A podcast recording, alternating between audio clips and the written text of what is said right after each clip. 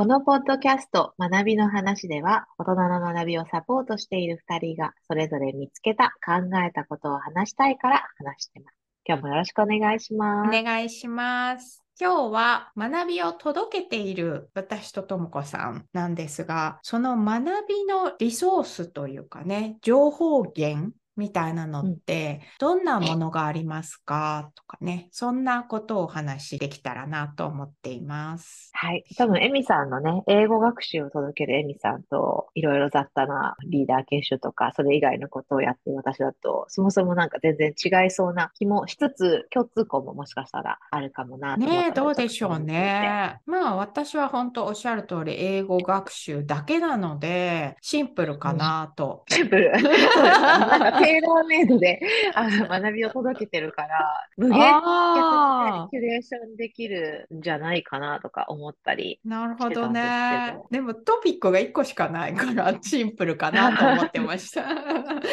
時にそもそもなんか教材っていうんですか、リソースというか使うんですか？セッション、対話中とかにも使う。うん、ひっきりなしですね。なんか出てきた話の中で、あ、それだったらこれを見といたらって思うものがあったらうん渡したり、うんまあ、具体的に例えば文法のこれをやり直したいです。関係代名詞やり直したいです。みたいな。風に決まった時には、その文法の中でどれを使うといいかなみたいなのを考えて渡したりとかもしますし、うんあとまあ読み物だったりとかね、読むこと自体が練習だったりもするので、使うタイミングとしては結構ひっきりなしですね。関係代名詞ってすごく、すごく久しぶりに聞いあ、たんです本けど。当？そうですね。そういう、なんていうんですか、まあ、テクニカル、文法かっていうのを知りたいっていうときは、なんか、あれなんですか、教科書的なリソースを渡すってことですか？それも人によります。そういう教科書的なものが合っている人と、あの、おうん。話ししながら関係代名詞が自然に使えるように、はい。こうしていく方が合っている人とか、まあ、後でうん。多分出てきますけどね、YouTube とかを見た方がうん。わかるとか、なんかそういうのがそこまでの話で出てきているはずなので、その中でどれを使うかなっていう、なんかそれはいろいろですけど、うん。あとは文法書みたいなものを各自うん今までに使ったことがあるとかね、もう持ってる場合がああるので、あ、はい、は。ないるべくそういうのは活かしてうん、うん。あげたいなとは思いつつ、でもまあ明らかに合ってないものを持ってる場合もあるので。ちょっとそれは置いときましょうかみたいな、そういうことはありますけどね。確かに、あの、もう大人の学習者って何か持ってたりすることが、うん。もちろん頭の中もそうですけど、語学とかで言ったらね、その辞書もそうだし、例えばうん。昔英検勉強してましたとか、うん。 TOEFL やってましたみたいな話とか、ね、会社であの英語の研修受けましたとか、過去の経験がきっとあってっていうのも確かにリソースなので、ね、あのダブってあげちゃったりとか、またそれと全くこう混乱しそうなものをあげちゃったりすると、うんあの、逆効果になるっていう意味でも、ね、今まで何を持ってて使ってたんですかっていうのは結構重要そうですよね。そうですね。例えば問題集なんかを自分で気に入って買ったのであれば、なんか気に入った理由があったんだろうし、なんかそこにうんうんモチベーションがあるのかもしれない。逆になんか、いやいや買わされましたとか、もう開くとうんざりしちゃうとかだったら、もうじゃあそれはは開けないで違う方法がありますよっていう風にね、したりしますね。確かに感情の過去の体験とかもちょっと重要ですよね。そういう意味では、うん。あの思考というかね、頭の中で何を考えてるだけじゃなくて、どういう気持ちに持ったものを過去から引きずってるかみたいのは、うん。確かに重要そうですね。私がやるときはあんまりその感情のところはあんまり考えることないんですけど、うん。まあ、何を知ってるかとか知らないかとか、日々どういうことに触れてるかみたいなことは結構意識をしますね。まあ、うんもちろんね、何の学びを届けるかによって何のリソースかは変わるんですけど、うんまあ、どのリソースでも使うときって、だいたいなんか3箇所あって、私の場合は。うんその人たちが、あの、研修とか、まあ、マンツーマンのセッションの前に触れるべきものか、セッション中に私が使うものか、またはセッション後になんか復習とか、まあ補足とかお持ち帰りみたいな目的で使うかっていう、多分場所としては3箇所あって、うん、で、媒体は、大体はテキストベースのものか、要は読み込んでいくもの。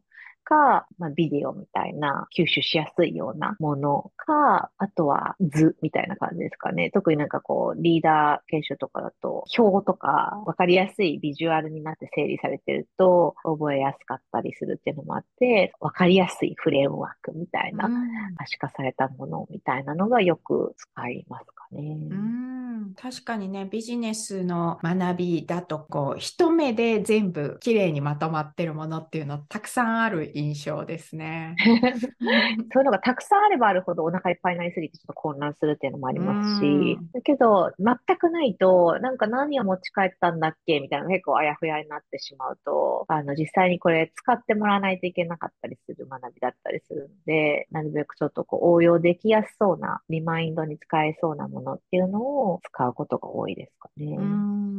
具体的にそのリソースがまとまっている場所とか、ここでよく資料を見つけて使ってたな、みたいな、決まった場所ってあるんですか？ああ、相手によるんですけども、例えば、スタートアップの起業家とか、あとは NPO のあのリーダーたちとか、そういうなんか新しいものを作ろうとしている人たちは、やっぱりそのスタートアップ的なところでインサイトとしてこう世の中に溢れているものとか、実際に経験者がこうコンテンツとして発信しているものとかがこう溜まっている、まあ、サイトとかがあって、そこをこうちょっと見に行ったりして、多くの人が言っているなとか、これがやっぱり使えるっていう具体例のストーリーがたくさん出てるな、みたいなものは、いくつかのね、チャンネルを見ながら、あ、これ、やっぱいろんなところで言われてるから大切そう、みたいな形で参考までにっていうふうにあの、引用することはありますね。情報が多くある中で、共通するエッセンスみたいなのを、ともこさんがあらかじめ抽出して、コンパクトにまとめて届けてあげるっていうような、そういう感じでしょうかね。そうですね。キュレーターをしているみたいな印象が少しその時あっ、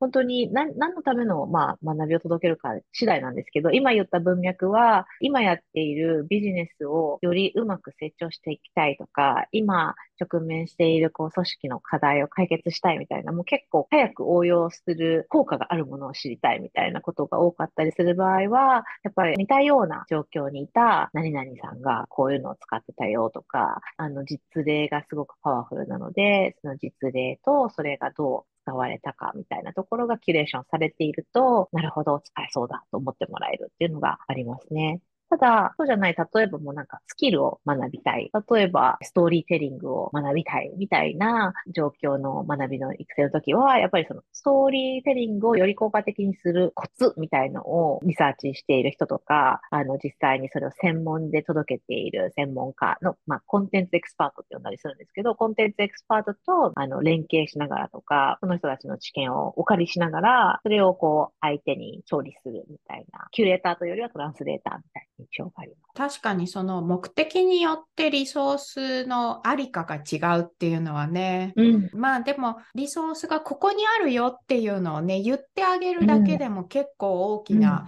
学びになるんじゃないですかね。そうかなとは思いますね。やっぱりその、それがどこにあるかっていうのがやっぱすごく重要かなと思ってて、中身そのものというよりは、みんなね、あの、独立していろいろ探せる人なので、なんかここにこれあるよとか、この人これ知ってるよみたいのを届けるだけで、自発的にその人たちが勝手にどんどん直接リソースを取りに行くことってあるなとは思っているので、教科書こういうのあるんですよみたいなことをま伝える。この間、そうだ、エミさんが私に日本の国語の教科書の なんか参考図書の一覧みたいのをパッと見せてくれたじゃないですか。うんうん、で、私は、あ、そっか、そういうの探せばあるんだみたいなのを知れたんですよね。だからこう、これここにありますよっていうのを一回教えていただいただけで相当もうインパクト私には残ったっていう。いやあれもね、前回ともこさんがね、文人っていうキーワードを出してくれて、うん、あうんこれあそこの教科書に載ってるやつだって、なんか急につながって。うんうんうん。なんかサクッと収録後にメッセージできて、何ですかこの一覧はみたいな 思いながら、私にとっては学びの瞬間だった。いや、でもそういうことなんですよね。なんか、ここにあるよって教えてあげるところまでで、まあ、寸止めみたいな感じで、あとはどう使うかはね、その人次第なので、まあ、それもね、なんか内容によりますけど、うん。最初に言ったみたいな文法だと、ここにあるよだけではちょっと足りないっていうね面もあるんだけれど、うん。そうじゃない概念的な情報だったり、なんか考え方とか事例とかっていうのだったらね、ここにあるよ、あとはこの中の好きなの選んでねっていう感じでうんお渡しした方が効果的っていうことはね、うんありますね。あります、あります。で、やっぱりなんか多分エミさんも私も多分好きで自分たちは勝手に新しい情報とか、こう、キョロキョロしてるんだと思うんですよね。で、全部いつも使うわけじゃないですけど、うんその学習者の方々と話してるときに、なんかちょっと頭の中でこう点と点がつながるときってあるじゃないですか。で、それで、あ、それはね、みたいな感じでうんそこで共有すわかるるっていうのはよく起きるなっていう気がしますよね。で、それで、それだったらここにあるよって渡すと、え、なんでわかったんですか？って言われることがよよくあるんですけど、あとよく聞かれるのは、どこで情報を見つけてるんですか？あ、あります、あります。それってどうやって答えてます？うーん、相手によりますけど、相手がそういうなんかマニアでソースに直接行きたがるような方だったら本当に具体で、いやこういう人のはなんかメルマガと、こういうポッドキャストとこういうっていう場合もありますけど、まあ多くの場合はもっとざっくりですよね。ソースバラバラじゃないですか。うんだからどこって、なんかピンポイントであんまり言えないというか、そうなんですよね。実際なんか、え、どこだったのかなとか、どういう答え方をすると、ああ、なるほど、それだったら次の時は自分で探せそうってなるのかなって考えると、答え方難しいですよね。そうですね。多分、私も、エミさんも多分オタクだから、その人の学びとかに関わりそうなことを、キョロキョロいつも吸収しているっていう、もう趣味の世界でもあったりすると思うので、なんかこう、どこから集めてますかって言われたら、なんかこう、趣味なんですとしか言いようがないっていう。いやー、本で、当私たちね多分。趣味だから勝手に自分たち上書きとかもしてると思うんですよねうん。例えば、別の方がキュレーションしたインストラクショナルデザイナー向けのトレーニングコースを受けてた時に引用されてた YouTube を自分の中で勝手に上書きしてリソースとして。自分はインストラクションデザインについて聞かれたらこれを共有しようみたいな、あの、取り入れたりとかしているので、お金趣味の中のこう、袋の中の材料をひたすらいつも集めてるみたいなうんところはありそうですよね。なんか今のイメージはこうサンタさんのプレゼントの袋みたいな感じでしたけどね。なんか常にこうね今この人はどういうことに興味があるのかなみたいなのを片隅に置きながらなんかいろんなものを見ながらああの人にこれをあげようかなみたいなのをねちょっと用意したりするそうですよよね。ね。エミさんのサンタクロースの袋と、多分私のサンタクロースの袋は結構違うと思うんですけど、うん多分一個特に出会った頃共通してたなって思ったのは、あの、 TED Talk なんですけど、あーそうですねエミさんは英語の文脈で TED のトーク使ってたし、うん私は私で、あれってやっぱなんかその、inspirational だったり、そのリーダーシップの話だったり、世の中に変化を起こすみたいなところのコンテンツが結構多いプラットフォームだったので、うん。だからその TED ってそういえばお互いね、袋に入れてたよなーって、この間ちょっと思ってたんですよね。そうですね。10 10 10年年前前ぐらい。そうそうそうそう。当時私が TED の字幕翻訳をやっていたっていうのもあってそうだそうだ。今公開されてるものはもう全部見てるみたいな状態だったんですけど、そう。で英語教育にはとても便利なツールだったんですよね。もちろんそのスピーチっていう音声でもあるしそれを文字にしたトランスクリプトもある、うん。それからあのポッドキャストだったりあとなんかラジオもあったしもちろんそのスピーカーが書いた著書っていう読み物もあったり、研究として TEDを使った英語学習の効果みたいなのをね、論文にしていた人もいたぐらいすごくこうんううん英語学習と親和性が高いものだなっていうふうに感じていました。うんうん。うん、トッピックによって、例えば英語を話すときに自信がないとか、どうしても後回しにしてサボっちゃうとか、そういう話が出たときに、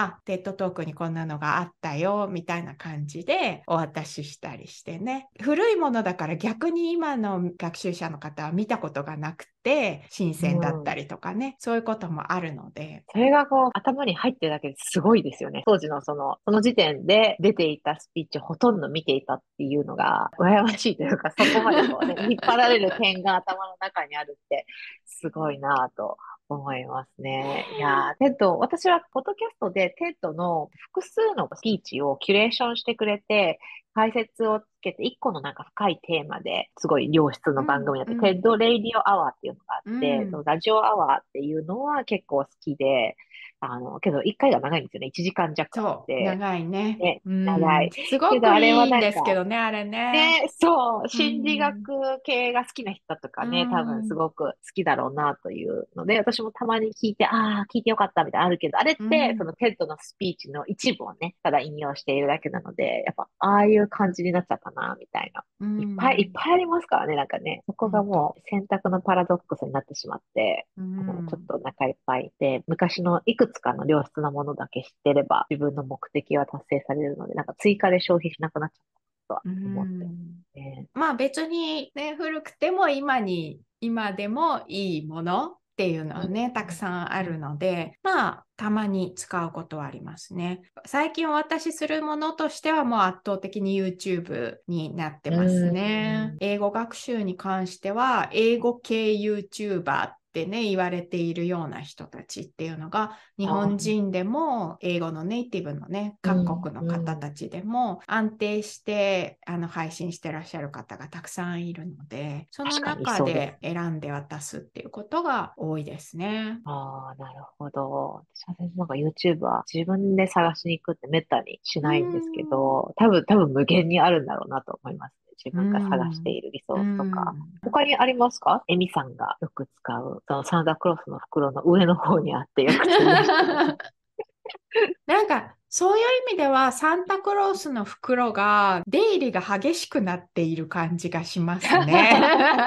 確かに。いつも持って歩いてるというよりはもう出したりあと入れたり学習者の方がもうすでに見ているもの、ツイッターとかをこちらが取り入れて、で、うんそれだったらっていうこう紐付けの感じ同時期にそれを見ながらあこんなニュース出てましたねみたいなうん話でお出しするっていうことが結構多いなと思います。うん、確かに。出入りは激しくなってますね。うん自分でも入れたの忘れてたりすることも多いです、うん私も。うん私もなんか、サンタクロースの袋に穴が開いてるんだと思うんですよね。入れたつもりになってるけど、なくなってたりとかして、いやなくなってることにも気づかないみたいうんなことは自分でも起きてるなという気がします。サンタの袋っていうのがかつてはぴったりな感じがしますけど、うん今はそういう私から何かあなたにあげますみたいなプレゼントみたいなこと自体が合わない気がしますね。確かに。うん。なんか、確かにサンタがプレゼントをあげるっていうスタイルはもうかなりなくなりつつあって、そう。研修の場合でもそうですけど、さうん。っきキュレーター、トランスレーターとか知りましたけど、うん、なんか違うモデルですよね。うん。リソースの渡し方っていうのが。なんだろう学習者が持ってるデバイスにアプリをインストールしてあげたり、いらないアプリをアンインストールしてあげたりっていう感じかな。アンインストール結構大事じゃないですか。確かに ありそうですよね。うん。さゆみさんのそのアインストール聞く前は、比喩として私がシャボン玉を吹いていて、うん。他の人がシャボン玉を見て、で、勝手にあの、その人が見える見え方とか、それを見て思うこととかを、あの、持ち帰ってもらうみたいなことも結構近いなって思ってたんですけど、なるほど確かにな。アンインストールもあるので、多分、シャボン玉を吹く前に言うんだと思うんですよね。これ、見たことあるものが、今まで見たことと違うかもしれないけれども、オープンなマインドセットで見てみましょう、みたいな話をした上でシャボン玉吹くのかもしれないななるほどな。いや、でもそこはともこさんの発信者としてのシャボン玉吹きっていうのがね、わかる気がします。私はシャボン玉を吹いたことがあんまないと思うので。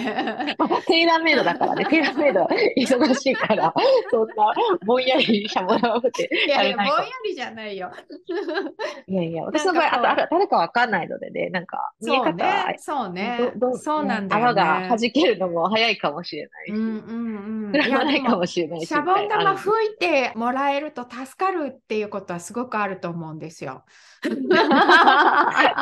まあけど語学のね、学習で、そのアンインストールも結構しなきゃいけなくて、どっかのね、あの、回でも言いましたけど、やっぱ英語学習を我々中学校とか高校とか学習しているので、ある程度凝り固まったこういうやり方みたいなとか、こうんう、こうあるべきみたいなのがある大人になっていると、シャボン玉だけどちょっと弱弱いかもしれないなっていう気が 聞いてて思いますけどね。なんかだからリソースっていう意味ではイメージとしてはうちに来てくださる学習者なんかはもうデスクトップにアプリたっぷりみたいなことが結構あって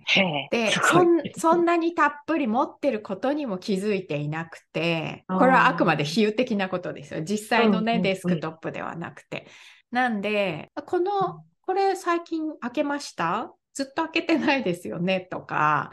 それじゃない、こっちの方が今は便利ですよ、みたいなうんので書き換えをしたりとか、まあアップデートされてなかったりとかね、それ自体がね。はいはいはないん。かそういうことをお知らせするっていう方が、プレゼント渡すっていうよりは近い気がしますね。うんうんで、そのきっかけ、なんか視点を変えるきっかけに、先ほど言った、もしかしたら YouTube 使うかもしれないし、こういうのもありますよっていうリソースの共有だったりっていう感じなんですかね。そうですね。まあ YouTuber の方たちっていうのはその人自身がロールモデルになる。あとはやっぱり短い時間ですごくこう説明が上手なので、手っ取り早くスッと理解できるっていう意味ではとても便利ですね。うん。まあ、それを聞いてると、エミさんがやっているのは、手鏡を持っていて、うんうん。相手に帰って見せてあげて、で、たまにあの角度をずらして光をね、別のところからの反射とかで、あの、違う視点を上げるみたいな鏡持ってるのかもしれないですね。角度を変えるのはエミさんのセンスで変えているっていうイメージ。なるほどね。まあね、うん本当学習者自身がね、大人っていうのもあるし、それこそサンタの袋を持ってるのは学習者なのかもしれないですよね。荷物が重くなっちゃってるから、うんもうちょっと使いやすいように、なんかその袋を整理してあげる。まあ、リソースもやっぱいろいろあるけど、そのいろいろも過去10年でちょっと変わってきているし、うんそもそも誰のためのどういう使われ方をするリソースなのかでも結構違う。っていうのも最終的には趣味として集め続けて、自分の目の前をね、通り過ぎるものの量をとりあえず多く我々が持ち続けることが、まあ、学習者に届けるきっかけの確率を高めるみたいなことにはつながるんでしょうね、きっとね。こう何やっててもいつかこれが誰かのところに渡るかもしれないなみたいな、うんうんちょっとこうブックマークつけとくみたいな感覚がね、ありますよね。ですね。いやいや、うん私より全然エミさんの方がブックマークを覚えてるこう確率がいやい高そうやですけど。いやいやいや、忘れてる忘れてる。忘れますよね。めっちゃ忘れてるまあいいんですよ。きっとどっか脳みそのどっかにこう遠くに眠っていることも、うんいつか役に立つかもしれないなとは思いうます。ん、こういう話をしながらとも子さんがそこを刺激してくれたり学習者の方がなんかふと言ったことがパチッとあったりとかねそのタイミングを待ってるっていうところはあるかもしれないですね。ありますね。いや、なんか面白かったな。やっぱり違うところもけどあるし、似てるところもあるのが、エミさんと私のその学習者に共有するリソースについての向き合い方でしたかね。うんまた次回は来週配信をさせていただきます。